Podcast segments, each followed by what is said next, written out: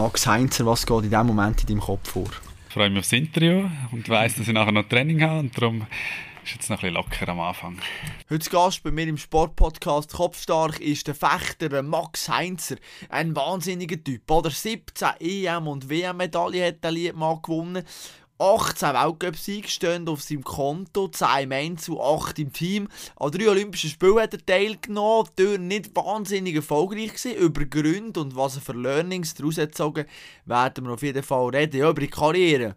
Da müssen wir schon ein, bisschen ein Wort verlieren, unbedingt. Und das machen wir natürlich, aber in einer speziellen Atmosphäre. Und zwar hat es am Anfang noch nicht gehört, aber wir zwei, der Max und ich, hocken in der Fechthalle. Und im Hintergrund sind sie eben dann auch gut am Trainieren. Ihr werdet das schon noch merken, in ein paar wenigen Augenblicken.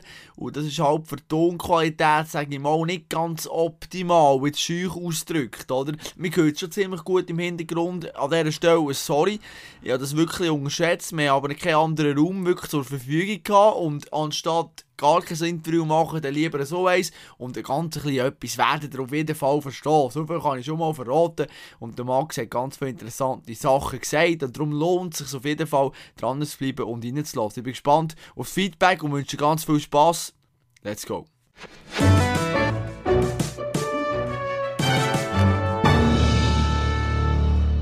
Wann ist heute Morgen die Wecker gegangen? Um welche Uhrzeit? Mein Wecker wäre heute 7.01 gegangen. Äh, ich tue immer 01 meine Wecker oder äh, 07, weil meine Glückszahl ist 7, stellen. Aber mein Sohn, der Mael, war die Nacht bei mir im Bett gewesen und ähm, der hat früher aufstehen. Etwa ein Viertel vor 7 ist es dann. Gewesen. Du hast in so angesprochen, du hast zwei Kinder, komm, lass uns über diese Thematik reden. Das ist auch immer spannend, oder eben, als du noch jung bist, gesehen, hat man alles auf den Sport gesetzt, jetzt sind plötzlich Kinder, Familie. Die Umstellung, wie einfach ist dir die gefallen? Man hat natürlich ein paar Monate Zeit, äh, um sich ein bisschen darauf vorzubereiten, aber es ist natürlich schon ein, ein anderes Leben. Ähm, vorher war wirklich so, ich habe, ich habe noch studiert. Auch dort war nur Studium, Fechten, Schlafen, Essen und, und nichts daneben fast. Oder, oder noch ein paar Hobbys. Klar, noch Freunde. Aber was zählt hat, war eigentlich immer der Sport gewesen, an erster äh, Stelle. Und jetzt hat sich das natürlich klar äh, verändert. Ich bin mega glücklich mit, mit meiner Frau, mit, mit zwei Kindern, Mahina und Mael. Ähm, aber muss natürlich dort schon sportlich oder auch schlaftechnisch oder so Sachen, ist nicht mehr alles so bis aufs letzte Detail am Sport un untergeordnet. Äh, und ja, manchmal merkt man das natürlich körperlich im Training oder auch am Wettkampf. Ich habe früher immer vor jedem Wettkampf die letzten sieben Tage neun Stunden geschlafen immer konsequent, äh, egal wenn ich ins Bett bin, äh, kann mir einfach neun Stunden geben. Und, und jetzt ist das, ist das nicht mehr so möglich. Manchmal sind es äh, noch ein, zwei Tage. Und das habe ich früher schon gemerkt, dass ich mich auf die Wettkämpfe extrem gut vorbereiten konnte, auf jedes Detail. Und, und dann ja, aber äh, auf der anderen Seite, wenn ich jetzt mal einen schlechten Wettkampf oder so, äh, freue ich mich so fest auf Heim, auf meine Kids und, und weiss eigentlich, dass, dass das, richtige, das wichtige Leben alles okay ist. Und dann kann man äh, den sportlichen oder den beruflichen Teil äh, wieder ein bisschen auf die Seite tun. Und von dem her äh, ja, bin ich sehr glücklich, wie es jetzt ist. Du hast gesagt, Wecker auf 1 abgestellt, oder als 1, oder die Nummer 1. Wann hast du gemerkt, dass du so ein das brauchst, wie auch, eben so die Wintermentalität, sage ich mal, oder ja, eben bei diesem Kleinen, so du aneignen eigentlich, oder? Ein bisschen ausholen dort. Ich komme eigentlich von der Innerschweiz bis nach dem Regi, eigentlich von einem sehr kleinen Fechtclub. Und ich bin sehr lange bisschen belächelt worden, weil sonst in der Schweiz sind eigentlich immer nur Fechter vielleicht von den grossen Fechtclubs, Zürich, Bern, Basel, Genf oder so, gut geworden. Darum habe ich mich immer schon müssen durchkämpfen und ich habe aber auch immer daran geglaubt, immer so kleine Schritte, zuerst mal Junioren-Weltmeisterschaften mitmachen und so, oder Schlumpfturnier gewinnen, ganz am Anfang Schweizer Meister werden und so. Und wegen dem habe ich immer schon meine Ziele extrem hoch gesetzt. Und so die Ritual habe ich dann irgendwie einfach machen, auch für Wettkämpfe, dass ich Selbstvertrauen habe. Ich tue immer das gleiche T-Shirt am Morgen anlegen oder die gleiche Unterhose am, am, Turnier. Einfach, das ist der Hintergedanke, dass ich am Tag X, am Turniertag, nicht noch muss unnötige Entscheidungen treffen muss. Dass die Entscheidungen getroffen sind. Und jetzt zum Beispiel habe ich das aktuelles T-Shirt noch, wo drauf äh, ein ein, ein Krokodil ist, das das Maul auftut und auf, dem, auf diesen Zähnen sitzt ein kleines Enteli. Und, und das heisst einfach, dass man muss Risiko eingehen muss, um Erfolg zu haben. Man ist sehr, sehr diszipliniert, eben auch fokussiert. Etwas eine kleine Schwäche, am Beitrag von SRF 2007, wo dein Vater als, als Wildsau bezeichnet hat. Ja, Unordnung und so weiter, alles rum. Ist das immer, so, immer noch so? Bist du immer ein bisschen unordentlich? ja, jetzt mit den Kiddies ist es noch schwieriger geworden. Wenn die sind am Spielen sind daheim, ist bei uns schon nicht so ordentlich. Manchmal muss man wieder ein bisschen aufräumen. Und äh, mein Fechtzimmer. Ich habe so ein Fecht-Fischerzimmer daheim. Und Fischer ist ein extrem grosses Hobby von mir. Ich habe auch recht viel Fisch zu Und in diesem Fecht-Fischerzimmer ist es nicht ordentlich, das stimmt. Aber sonst äh, in der Fechttasche oder so äh, oder in meinem Trainingsplan ist, ist es sehr ordentlich und wird auf, auf, auf Details geschaut und hat auch seinen genauen Ablauf. Aber das, das Unordentliche irgendwo ist schon da, ja. Auf die Unordnung habe ich auch den Benjamin Steffen angesprochen, ehemaliger Teamkollege von dir. Und er hat äh, eine lustige Geschichte erzählt und, und die werden wir jetzt kurz anhören. Oh. Mit dem haben wir immer gewusst, wo er gesessen ist an der Turnier. Jetzt in letzter Zeit war es nicht mehr schlimm, gewesen, aber einfach an seinem Platz, wo er gesessen ist an der Turnier, ist erstens mal sicher immer irgendein Getränk umgeht, irgendein, irgendein Getränk auf dem Boden ausgeleert. Und einfach vor allem alles immer voll mit dem gelben Tape, das er braucht hat, um seine Hände zu tapen. Und da haben wir einfach immer genau gewusst, wo der Max gesessen ist, falls wir es nicht noch schon vorher gesehen haben. Das war immer recht witzig. Gewesen. Also das gelbe Tape, hast du immer ein Spuren hinterlassen Turnier dort? ja, das ist so. Also, äh, gelb ist auch meine Lieblingsfarbe als Kind. Und ich, ich tue eigentlich immer meine Hände eintapen vor jedem Kampf. Und auch immer wieder neu, weil ich keinen Schweiß unter dem Tape, damit ich einen super Grip habe. Und das ist immer ein das Problem der Wettkämpfe. Äh, ja, es hat sehr wenig äh, Küsselküppel dort umeinander. Und dort ist man so in seinem Tunnel und dann äh, ja, rührt man es halt gerade wo man sitzt, wo man die Pechtasche am Boden. Aber jetzt bin ich schon so, äh, dass ich nach dem Wettkampf mein Zeug nehme und äh, aufräume vordrühren. Aber während dem Wettkampf äh, ist für mich das Zeitverschwendung. Ich mache das so am Schluss, aber so während dem Wettkampf ja, sieht es aus wie ein bisschen, ja, sehr unordentlich. Ja. Du hast unterdurch müssen, eben auch ganz am Anfang von deiner Zeit wir immer ein bisschen belächelt, hast du schon gesagt. Natürlich hast du doch ein Nachteil gehabt wegen deiner Größe, oder 1,78. Ähm, ist das schon in der Kindheit, hast du gedacht, Gott, vertell, komm, ich will doch ein paar Zentimeter grösser sein, weil man schaut, auch beim Weltcup, zum Teil 1,90, für dich auch schwierig, von der Armlänge her. Das ist schon ein bisschen ein Nachteil. Ja, muss ich noch eine lustige Geschichte erzählen. Mal an einem Vortrag für eine, glaube ich, recht äh, hohe Firma im Bankbereich äh, habe ich das mal gebracht, dass ich äh, sehr klein bin mit 1,78 und ist mich gerade der Chef von dieser Bank am Interview und ich glaube, der war 10 cm grösser, äh, kleiner gewesen. Und der hat sich dann wirklich äh, sehr angesprochen gefühlt. Ich dachte, hey, was läuft? und eigentlich muss ich sagen, mit 1,78 bin ich komplett im Durchschnitt, glaube was, was die Bevölkerung in der Schweiz äh, Aber ja, das ich auch sagen. Also. Und ich bin eigentlich auch, auch, auch zufrieden. Aber fechttechnisch, im, im Degen zumindest, ist jeder Zentimeter eigentlich von Armreichweite natürlich schon auch wieder ein Vorteil. Und wegen dem habe ich immer gewusst, ich kann nicht ein normaler Fechter sein und, und gewinne nachher Turnier mit meiner Größe, sondern ich muss etwas Spezielles haben. Und das ist sicher meine, meine Geschwindigkeit und meine Technik, die ich vom Florett habe. Das ist eine andere Disziplin im Fechten, das ist auch Degenfechten. Ich war lange ein Florettfechter und, durch das habe ich einfach eine sehr gute Grundtechnik. Und habe mir eigentlich so ein einen eigenen Stil zugelegt. Und das war so ein bisschen mein Erfolgsrezept, dass ich trotz meiner durchschnittlichen Körpergröße doch einige Sachen gewonnen habe. Mhm. Es gibt den Max Heinz Spezial, sagt man einmal, oder kannst du kurz erklären, also für die Zuschauer, jetzt viele darunter, die sind nicht so im daheim, was ist genau speziell an dem? Ähm, das ist eigentlich ein, ein Punkt auf den Rücken. Es hat sehr viel Risiko drin. Also ich springe einfach eigentlich auf den Gegner zu und antizipiere, in welchem Moment der Gegner mich abstechen sozusagen. Und in dem Moment kommt ich auf und, und wehre seinen sein, Degen ab und, und fetzt mir auf den Rücken. Und das ist natürlich nicht nur Show, also es ist eigentlich gar keine Show, es ist wirklich eine Waffe von mir, aber es sieht natürlich sehr äh, spektakulär aus. 2010, erster Weltcup-Sieg in Lissabon. Ist das der Moment, wo du gesagt hast, hey, ich mache voll Profi, oder ist das schon vorher in meinem Kopf umgeschwirrt, oder was ist dort passiert? So, der erste Weltcup-Sieg ist ein riesen Meilenstein in der Karriere. Ja, er ist ein bisschen unerwartet gekommen.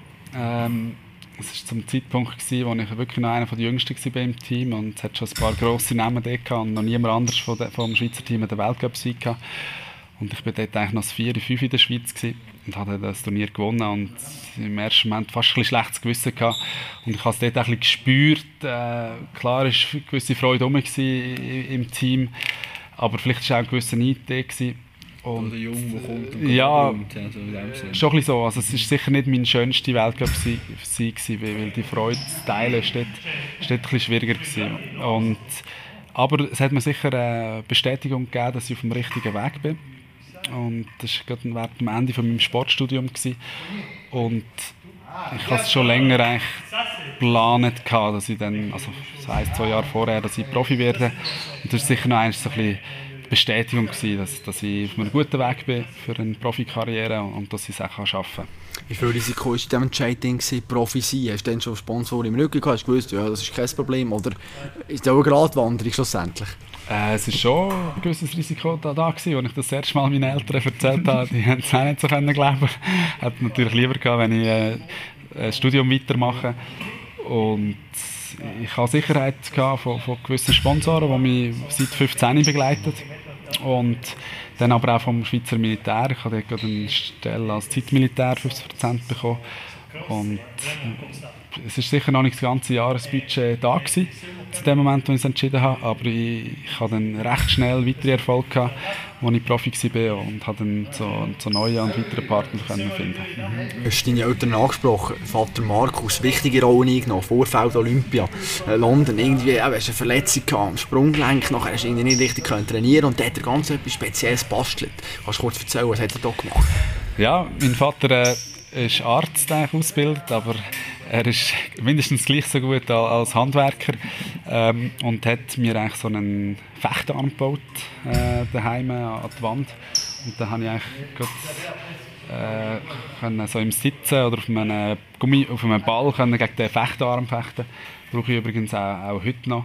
Ähm, und habe so eigentlich können, äh, das Training auch ohne, ohne Bein oder in Krücken absolvieren und bin durch das sicher noch ein präziser geworden. Und, ja, aber mindestens so wichtig ist natürlich auch meine Mama, die wo, wo mich natürlich auch immer unterstützt hat. Also ohne die Eltern wäre jetzt meine Karriere nie auf so ein, so ein Level gekommen. Und auch schon früh in alle Trainings gefahren. Ich bin mit, mit 10, 11 schon auf Zürich zwei, drei Mal in der Woche und das ist so 45 Minuten Weg, ein Weg und mit Fechttaschen kann man schlecht ÖV nehmen als kleines Kind, weil die Fechtasche grösser ist als, als man selber noch ist und immer mega unterstützt worden von meinen Eltern. Ich glaube, die krassesten Zeiten waren 35 bis 40 Wettkämpfe Wochenende. Und meine zwei Geschwister, die, äh, meine Schwester Martina und mein Bruder Michael, haben auch gefechtet. Also sind wir eigentlich jedes Wochenende an Fechturnier unterwegs gewesen. Dort sicher ein Merci an, an sie zwei. Ich denke, sie haben es auch gerne gemacht. Und es war immer wirklich ein Unterstützen, gewesen, nicht ein, ein Pushen. Ja, speziell, steht oder zwei Geschwister, die, die sind auch gefochten, vielleicht nicht ganz so gut wie du. Äh, ist damals speziell gewesen, der ganze Fokus immer auf den Max und sie zwei sind manchmal zu kurz gekommen. Ähm, da müssen wir vielleicht sie fragen. Es ist so, gewesen, dass sie beide dann relativ früh äh, aufgehört haben, so ein bisschen in der Pubertät natürlich andere Interessen in den Vordergrund gekommen. Ich würde sagen, vom Talent her ist mein Bruder um einiges talentreicher als ich. Er ist echt, äh, ja, er war ein, ein Schönwetterfechter. Er wollte eigentlich nur schöne Punkte machen wenn es so ein bisschen Stocher gegeben hat. Oder Knorz so, und so. Dann hat er eigentlich aufgehört und, und, und gesagt, ja, den Punkt wollte ich gar nicht. Und ich hatte dort ein bisschen mehr gehabt. Bei mir war Punkt ist Punkt. Gewesen.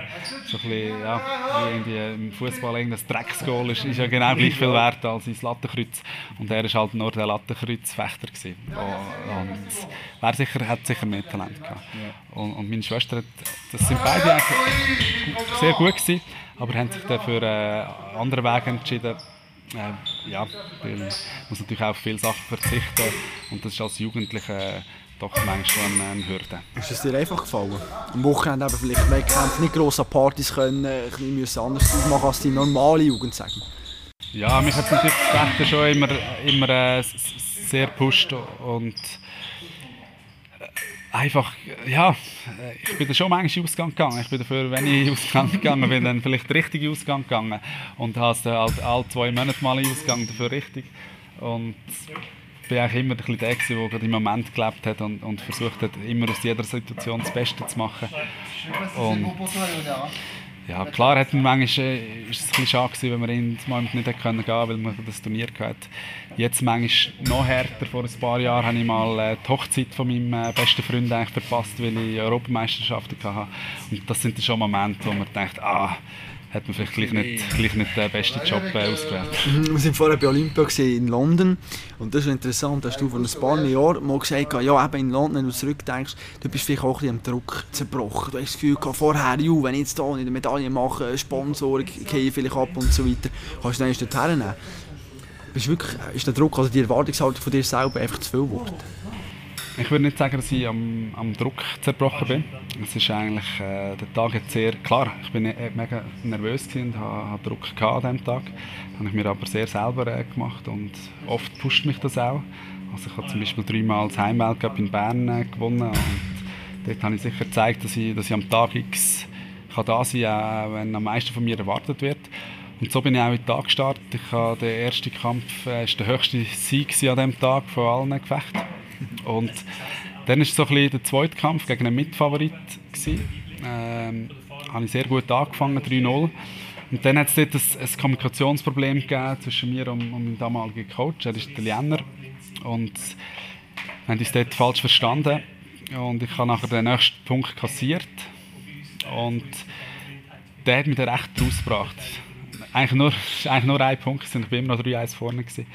Und dann habe ich gerade ein paar im Volk kassiert. Und dort war mein Fehler, gewesen, oder vielleicht auch das Pech, gewesen, dass der erste Kampf so einfach gegangen ist. Und da bin ich an der ersten kleinen Hürde, habe ich kurz ein Blackout gehabt, wo der Gegner eiskalt ausgelöst hat, ausgenutzt hat. Da bin ich aber wieder zurückgekommen, habe wieder ausgeglichen. Und dann habe ich einfach kurz vor Schluss, es war 11.11 habe ich mich zweimal eigentlich gut gefühlt und, und, und riskiert.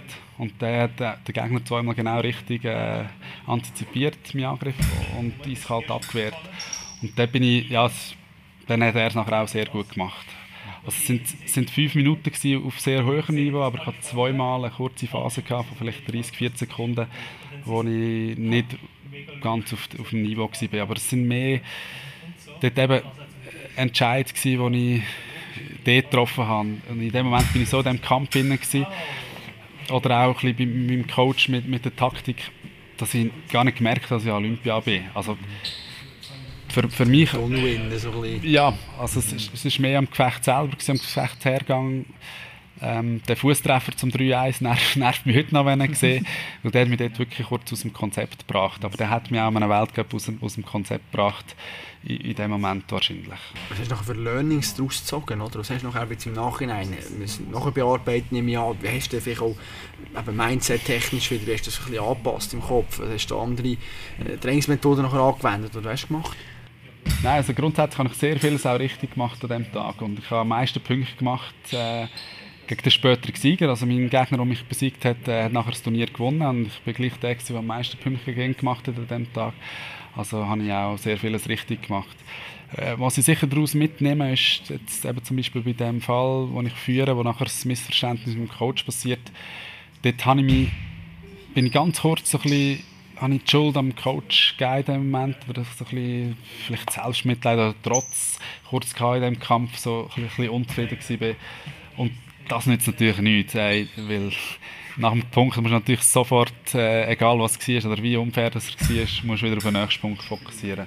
Und dort habe ich ganz kurz wahrscheinlich den, den Fokus und das Vertrauen verloren. Und beim zweiten bin ich immer noch, also beim zweiten Ding, das ich nachher angegriffen habe, zweimal, das ist eigentlich immer noch mein, mein Ich. Ich verliere lieber einen Kampf, weil ich zu viel riskiert habe, als einen, wo ich, wo ich passiv abgestochen werde. Und, und, und das dritte Learning ist halt, als Fechter ist man nicht, äh, nicht unbesiegbar. Es ist so eine kurze Wettkampftour. Äh, es gibt manchmal einfach so, so Tage, wo man, wo man während dem Kampf merkt, uh, der Gegner ist vielleicht heute ein bisschen besser. Ähm, und das muss man auch können akzeptieren Aber viel geändert habe ich eigentlich nicht. Einfach mental bin ich wahrscheinlich noch ein bisschen stabiler geworden, dass ich eben so, so bei, gerade nach jedem Punkt wieder kann auf den nächsten noch besser fokussieren. Ähm, und auch die Saison eigentlich nach, nach dem London, nachher war meine beste, ich habe drei von acht Turnieren gewonnen, bis Welt Nummer eins und, und ja, habe eigentlich das London-Ergebnis äh, recht gut äh, verarbeitet. Stimmt das Gerücht, dass du und der Fabian Kalti in London ab und zu in Swiss House heute Fondue und Zürich zu essen? Weil das Essen nicht gut war? Ähm, das ist so. Das Essen in London im Olympischen Dorf ist, ist äh, äh, nicht gut gewesen. Mhm. Ähm, ich bin eh nicht so ein Fan vom Olympischen Dorf. Okay. Und ich habe eigentlich mir geschworen in London, dass ich nie mehr ins Olympische Dorf äh, gegangen, weil ich einfach mich auf ein Olympisches Spiel genauso vorbereiten wie auf ein Weltcup-Turnier. Zu viel äh, Trubel dort oder wie? Oder? Ja eben und, und, und, und das Essen ist, ist, ist ja ist einfach so eine riesige Kantine, die einfach so Masse, Masse war. Und in Rio hat das nicht geklappt, weil der, wegen der ganzen Logistik und so, es alle Hotels sind ausgebucht gewesen. Die Fechthalle war gerade neben dem Olympischen Dorf gewesen, und es wäre einfach nicht gegangen. Und in Tokio habe ich mir wieder geschworen, nicht ins Olympische Dorf und dann kommt Corona und wir müssen ins Olympische Dorf. Ja, also Olympische Dorf, Essen ist jetzt Essen, auch Schlafen, es ist mega laut, äh, sind aus Karton, weil das alles so gebaute Wohnungen sind. Ja, äh, aber das ist alles nicht in meiner Hand und in dem Moment, wo ich da war, habe ich mich auch nicht darüber aufgeregt oder so, aber es sind sicher so Sachen, wo ich, wo ich würde Athleten weitergeben würde, die in diesen Bereichen sensibel sind. Äh, eher nicht Olympisches Dorf. Du bist ein absoluter Perfektionist. Eine Zeit lang eben das Hotel in Zürich genommen hast, Montag bis Mittwoch dort bist gesehen, nachher auf Bern, Fabian Kalter dort äh, gesehen, Dienstag bis Freitag. Äh, solche Massnahmen. Auf der einen Seite habe ich das Gefühl, gehabt, ja, das ist grossartig, super fokussiert, kann es manchmal auch ein bisschen fast verkrampfen, wenn man so viel und immer nur auf das Ziel her arbeitet. Ähm, ja, habe ich früher vielleicht schon manchmal äh, Phasen gehabt. Eben, das hat es auch gezeigt, wenn mal ein Turnier nicht so gut gelaufen ist, dass ich dann mich zwei Wochen lang darüber aufgeregt habe. Und das ist sicher nicht unbedingt förderlich gewesen. Obwohl ich oft nach schlechten Turnieren das nächste gewonnen habe. Das war sicher auch eine Fähigkeit, gewesen, dass ich halt nachher noch, noch, noch besser geworden bin. Und jetzt ist es so, muss ich einfach schauen, mit 34, dass ich nicht zu viel von diesen Ritualen habe äh, man sieht schon an meinem Gepäck, meine Teamkollegen lachen dann schon, wenn ich am Flughafen komme. Ich so habe, dabei. ich habe immer doppelt so viel dabei als jeder ah, andere. Und da bin ich jetzt wieder ein bisschen am Abbauen, was ich versuche, ist das wirklich nötig, dass das jetzt auch noch dabei ist? Brauche ich es wirklich? Ich habe zum Beispiel immer sechs Händchen dabei an einem Wettkampf, weil ich für jeden Kampf neue Händchen will, der kurz trocken ist, dass er äh, nicht äh, schlüpft. Und ich denke, mit drei würde es auch länger, weil nach dem vierte Gefecht könnte wieder der erste schnell wieder, wieder, wieder trocken, je nachdem. Äh, der Leistungspeak, man spricht auch immer, oder du hast auch viel in den Intros davon geredet, eben den Formaufbau muss man am Tag X parat sein, oder? Äh, wenn du jetzt vielleicht schaust, äh, Richtung Rio, wie, wie, wie, bringt man das her? Kannst du das mal erklären? Jetzt als Spitzensportler trainiert man da vielleicht im Winter ein bisschen weniger und nachher geht es immer wie mehr, oder wie schafft man das Formaufbau? Was heisst das überhaupt? Wir haben im Fechten eine relativ spezielle Saison, die fährt schon im November an und geht bis im Juli. Olympische Spiele sind dann meistens im August, also es geht extrem lang. Und man kann nicht einfach die ersten paar Monate von der Saison schleifen lassen, nur trainieren, dass man am Schluss von der Saison gut ist. Weil bei uns ist die Klassierung in der Weltrangliste sehr wichtig, plus auch noch das Fecht-Selbstvertrauen. Und das kann man nicht einfach nur durch Training holen, das muss man durch ein Top-Ergebnis Turnier holen. Und wegen dem ist, ist es eben wirklich noch recht eine, eine Challenge, so eine Saison vorzubereiten. Man muss schauen, dass man gleich am Ende der Saison der wichtigste Turnier noch, noch voll fit ist. Aber vorher muss man halt auch immer wieder seine, seine Leistungen zeigen. Und dort habe ich vielleicht manchmal auch ein bisschen gezahlt, dass ich fast zu viel darauf gesetzt habe, dass ich an der Weltcup gut bin äh, und dort auch meine Leistungen gezeigt habe und vielleicht ab und zu der, am Ende der Saison ein bisschen, ein bisschen ausgebrannt war.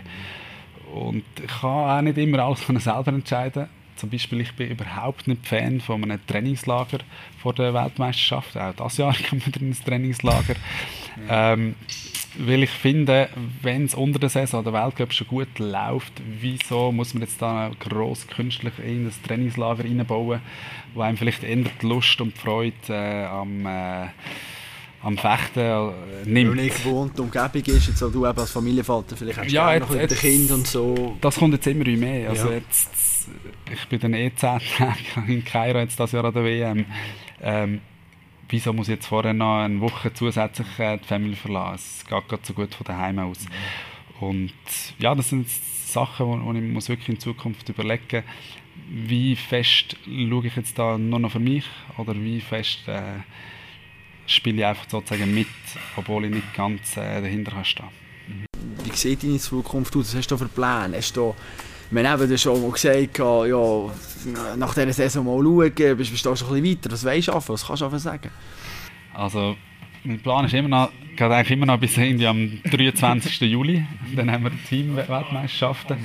Und bis dann habe ich voll Commitment 100% zu geben.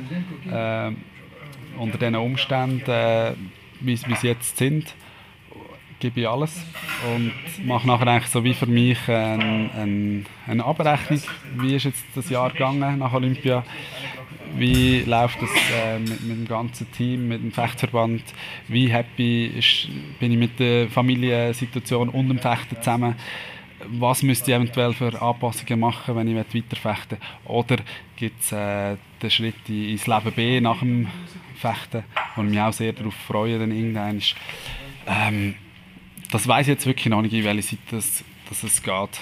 Aber ähm, ich freue mich eh, was kommt. Und jetzt nützt es gar nicht, wenn ich noch, weit raus plane. Jetzt sind auch die EM und die WM noch, noch voll im Fokus, wo ich, wo ich hoffentlich irgendetwas mit heimnehmen kann. Was heisst das, wenn du aufhörst? Musst du nachher am Montag wieder arbeiten, es heisst, uh, ey, schau jetzt, die Frau sagt, ja, wir müssen Geld reinkommen irgendwie, oder als Fechter oder Randsportart, wo haben wir das Gefühl, ja, so das grosse Geld ist nicht zu verdienen, oder kannst du beruhigt die Planung nach der Karriere angehen? Ähm, da habe ich schon geschaut in den letzten Jahren und ich habe immer gewusst, vielleicht braucht es auch noch eine, eine Weiterbildung. Ich habe zwar letztes Jahr schon eine gemacht, äh, das CAS in Sportmanagement. Ich werde nicht am Tag nach meinem letzten Turnier, ich habe auch gar noch keinen Job für den. ähm, aber es ist schon so, dass ich dass ich nicht am Tag nachher muss arbeiten muss, sonst könnte ich die Miete nicht mehr zahlen. Aber die Situation ist natürlich nicht so wie irgendein Fußballer, der weiß nicht, was für ein Salär hat, der mal zehn Jahre sich überlegen was er dann machen will. Ähm, aber ich hoffe sehr, dass ich meinen Ehrgeiz und meine Motivation, ich jetzt im Sport an den Tag lege, dass ich das nachher ins Berufliche ummünzen kann. Und von dem her habe ich eigentlich keine Angst vor, vor dieser Zukunft. Ich habe jetzt noch nicht ganz genau äh, exakt den Plan in Stein gemeißelt, aber ich habe da verschiedene Ideen, wie, wie es könnte weitergehen könnte. Also kurz über deine Social Media Aktivitäten reden, finde ich grossartig. Chapeau für das. Also Randsportler über 19'000 Follower auf Instagram hat, sieht man selten. Wann hast du gemerkt, wie wichtig Social Media ist? Das habe ich eigentlich sehr früh, vor allem eben Facebook, habe ich eigentlich mehr Follower. Ich habe früher sehr viel in Facebook investiert und dann kommt Instagram und jetzt müssen wir eigentlich in TikTok neu investieren. Ja, gut, ja. Wir müssen eigentlich immer wieder von Null anfangen. Und jetzt ist es halt so, früher habe ich, würde ich sagen, habe ich meine sozialen Medien noch viel besser können be betreut.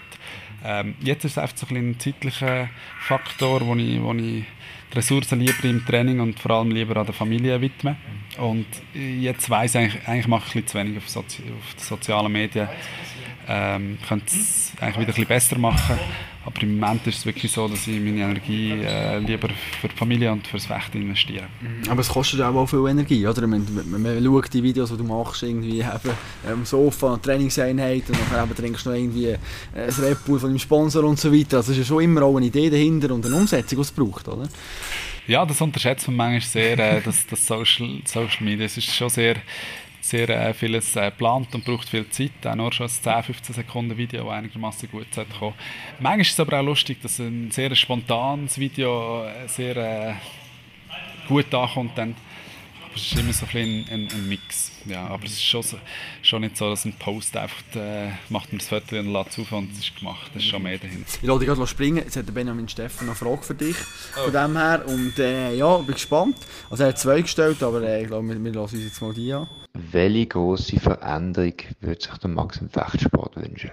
Ja, ich würde einfach alles versuchen, ein bisschen, ein bisschen professioneller äh, zu machen, vom, vom Wettkampf zum Beispiel.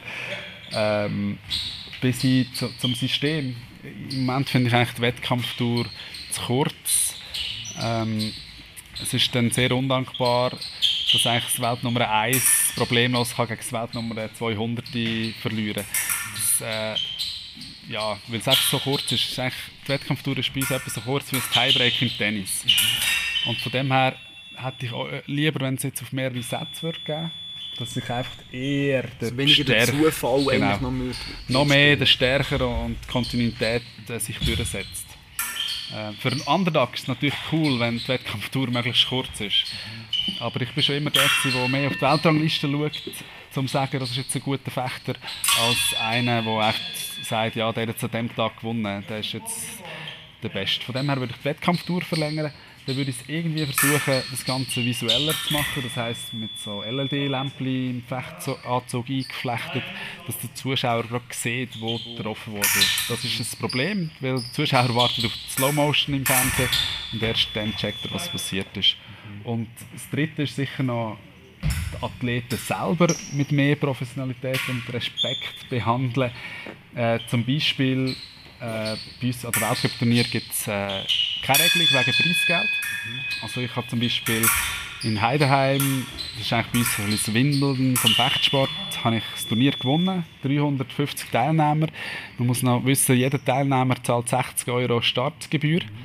Äh, kann man das mal zusammenrechnen, wie viel Geld dort mal reinkommt. Und der Preis für den ersten Platz ist ein Badtuch und ein Shampoo. Gewesen. Und das finde ich so ein bisschen, wirklich oh, wow, ein bisschen respektlos. Okay. Mhm. Plus, wenn man weiß, dass der Schiedsrichter pro Tag, dass die Schiedsrichter pro Tag zwischen 500 und, und 1000 Euro kassieren vom Verband. Also eigentlich die Schiedsrichter werden besser und mehr entlöhnt als die Athleten. Äh, meine letzte Frage, die ich noch die habe, erzähl von deinem Sportmoment. Dann bist du das letzte Mal vor dem Fernsehen oder live vor Ort richtig durchgedreht und du vielleicht einem anderen Athlet irgendwie hast zugejubelt oder so, Freude hast gehabt, dass der eine super Leistung gebracht hat? Äh, da muss ich jetzt nicht weit überlegen. Das war vor ein paar Wochen in Kairo. Gewesen äh, habe ich das Vermögen ausgegeben auf meinem Handy, dass ich den SRF-Stream streame, wo der EV-Zug im letzten, im siebten Spiel äh, gewonnen hat. Dort noch lustig, nachdem der Zug 3-0 hinten war, habe ich eigentlich das gemacht, was man nicht machen sollte. Bin ich auf Social Media gegangen, auf die Zuckerseite und habe mal geschaut, äh, was so geschrieben wird. Und dort war wirklich hart, wie, wie die Zucker gedisst worden sind einer geschrieben, er gäbe das T-Shirt vom Hoffmann gratis oder Brönnis, wer will es abholen und so. Da habe ich gedacht, hey, das ist jetzt wirklich nicht der Moment, um auf den Spielraum zu hacken. Habe dann kommentiert, äh, Jungs, daran glauben, jetzt vier Siege in Serie und alles kommt gut. Und ich habe wirklich daran geglaubt, weil ich trainiere auch viel gleichzeitig mit ihnen und körperlich sind sie voll auf einem Top-Niveau im OM. Und dann bin ich in Kairo, es war gerade Nachtessen, und die Kellner in diesem Restaurant, die haben Eishockey noch nie gesehen. Ich bin auf dem, wusste gar nicht, dass es gibt. Und ich bin auf dem Nattel am Livestream und mega nervös.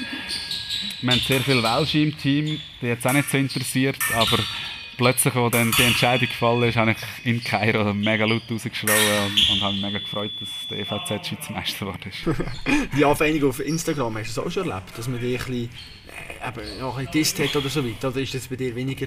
Es ist, es ist auch schon vorgekommen. Und, äh, oder jetzt auch irgendwie Kommentare bei, bei Presseartikeln und so. Presse Klar, es stört einem schon, es macht manchmal vielleicht schon ein bisschen weh, aber das muss man äh, gelassen nehmen. Weil normalerweise die Leute, die vielleicht im Blick oder 20 Minuten Sachen kommentieren, die wissen eh nicht, was anfangen mit, mit ihrer Zeit. Und die muss man dann nicht so, nicht so werten. Und das ist als Fechter, eben, wir sind eh nicht so viel im, im medialen Mittelpunkt. Das ist manchmal ein bisschen schade, wenn es gut läuft. Ähm, sehr wenig äh, TV-Präsenzzeit. Ähm, aber wenn es schlecht läuft, wird manchmal auch halt nichts darüber geschrieben. Ja. Weil, weil halt der Sport ja, nicht immer im Fokus ist. Mhm. Und das ist, das ist der einzige Vorteil daran, dass, dass da niemand mitbekommt, wenn mal ein Turnier schlecht ist. Ja. Aber wie gehst du auf die Journalisten zu? Jetzt eben, sagen wir mal, Olympia, eben, alle kommen und sagst dir auch mal, ja aber warte mal, jetzt hast du vier Jahre nichts von mir wissen und jetzt soll ich für dich säckeln. Hast du auch schon abgesehen und gesagt, nein, also, das ist mir zu blöd ist schon immer wieder ein bisschen das Gleiche. Jetzt auch vor EM, WM weiss ich eigentlich schon genau, welche Leute sich dann werden melden. du, Max, in einer Woche ist WM, kannst du uns bitte noch ein Interview geben? Ja. So. Ähm, ja, das ist ein bisschen Part of the Game als Fechter. Und dort ist klar aber auch Selbstschutz um. Also, da ähm, mache ich schon nicht alles, einfach, damit es eine Story gibt. Ähm, ich habe dort auch Leute, die mich regelmäßig immer wieder ein bisschen begleiten in den Medien. Und, und für die mache ich jetzt sicher mehr kurzfristig als, als für andere. Da muss man echt ein gesundes Mittelmaß finden, weil ganz ohne Präsenz geht es natürlich dann auch nicht. Mhm. Ja. Kann man jetzt Vertrauen aufbauen von dem her. Ja, hey Max, ich glaube, ich kann springen. Danke viel, viel mal für deine Zeit. Grossartig sehr interessant, ja. wirklich offene Worte von dir und ja, wünsche dir alles Gute und bin gespannt natürlich auf die Zukunft entscheiden, oder? Und wir werden schauen, wie es weitergeht. Danke vielmals. Cool, merci vielmals, hat Spaß gemacht. Tschüss, ciao. Max, Frank. Danke, Danke dir vielmals. Chapeau an dich, danke dir viel, viel mal, dass du immer noch dabei bist, dass du bis dahin gelost hast, obwohl natürlich die Tonqualität eine absolute Katastrophe ist. Das Problem ist natürlich das, dass ich nicht bei SRF oder wo immer arbeite und darum kein Tonstudio habe. Angewiesen bin auf die Lokalitäten vor Ort und das ist sicher nicht optimal gewesen, dieser Fechthalle, aber das kann man halt im Vorhinein nicht wissen, dass sie noch trainieren, ist ein bisschen unglücklich gesehen, dass das so laut ist natürlich auch. Ja, noch ist jetzt halt so, ich will mich auf jeden Fall noch mit dem Max treffen irgendwann und dann noch ein bisschen über den Fechtsport reden, weil oder in einer halben Stunde hast du natürlich die Themen ja nie durchgenommen, wo man könnte diskutieren und ich habe natürlich viel mehr Themen auch vorbereitet gehabt, aber das zu einem späteren Zeitpunkt in diesem Jahr, je nachdem, beendet der Max die auch Karriere im Sommer. Wir weiss ja nichts genaues. Bin gespannt auf dein Feedback, kannst du mir das gerne geben, kopfstark. Mein Name überall findest du mich, Facebook, Instagram, äh, LinkedIn, Nicola Ab natürlich, wenn man dort schreiben will, bin ich offen für Feedback, gerade auch was das Inhaltliche betrifft, in Sachen Fragen stellen, sind die nicht gut gesehen, zu wenig tief, oberflächlich, langweilig, was auch immer. Bin sehr, sehr gespannt, was du dazu meinst. Kommen wir noch kurz zu meinem Sport-Highlight und das hat sich natürlich am Dienstagabend abgespielt. Oder wahnsinnige Tennismatch zwischen Rafael Nadal und Novak Djokovic. Ich hatte dir in der Blick Sportredaktion zocken und der Match sozusagen dürfen zu begleiten, ja. Und zwar habe ich einen Spielbericht können schreiben, ist aber ein bisschen tricky gewesen, weil der Match hat am 9 Uhr angefangen, um 12 Uhr ist mein letzter Zug gefahren für Hei, habe sie nachher eigentlich auf dem Weg nachher für Hei noch ein Artikel geschrieben und noch ein bisschen angepasst. Meine Schwester ist mir dann dankenswerterweise in Auto holen, da dort nachher im noch im Auto innen, dann noch den Match fertig geschaut und noch den Bericht geschrieben und als ich dann daheim war, ist das Ganze nachher eigentlich zu Ende gegangen. Am Morgen, am 16. Uhr nach einem wahnsinnigen Abnutzungskampf und ja, da konnte ich gleich noch den Bericht können veröffentlichen. Am anderen Morgen bin ich um 7 Uhr wieder im Geschäft gesehen und das ist ein wahnsinniges Tempo, wo wir hier gehen. Aber das gefällt mir eben, wenn immer etwas läuft. Also diesen Match sicher rauszustreichen, der Viersatz-Sieg vom Rafael Nadal, von diesem Phänomen, wo irgendwie immer wieder zurückkommt und trotz Schmerz am Fuß, wo wie schlimm die ist, ist die andere Frage. Aber ja, ich bin wirklich äh, überwältigt von dem seiner Leistung. Und bin natürlich gespannt, ob er jetzt am Freitag den Alexander Zverev schlägt. Ich habe ein sehr gutes Buchgefühl. Alexander Zverev mit seinen instabilen Nerven, die er immer wieder zeigt, habe ich glaube schon ja, gesehen, da eher auf der Verliererstraße. Aber mal schauen, ich bin gespannt. So, und jetzt ist es aber schon wieder gesehen von mir. Schauen wir noch kurz weiter raus, und zwar in Richtung nächste Episode. Und zwar geht es dort um Tour de Suisse, Special Episode. Der Kurt Betschar bei mir ehemaliger Tour de Suisse Direktor, ist zuständig für die Etappe Startort und natürlich auch dort, wo sie dann ankommen. Hat das Ganze müssen organisieren, logistisch eine wahnsinnige Aufgabe. Und wir haben herausgefunden, dass also er wohl die Streckenplanung kann beeinflussen kann. Auch ich kann sagen, wer am Schluss die ganze Tour gewinnt, oder? Hat das unter anderem gemacht und es hat auch funktioniert. 2009, wo der Fabian Cancellara gewonnen hat. Mehr zu dieser Geschichte in einer Woche. Ich hoffe, du bist auch dann wieder mit dabei. Mach's gut und bleib sportlich.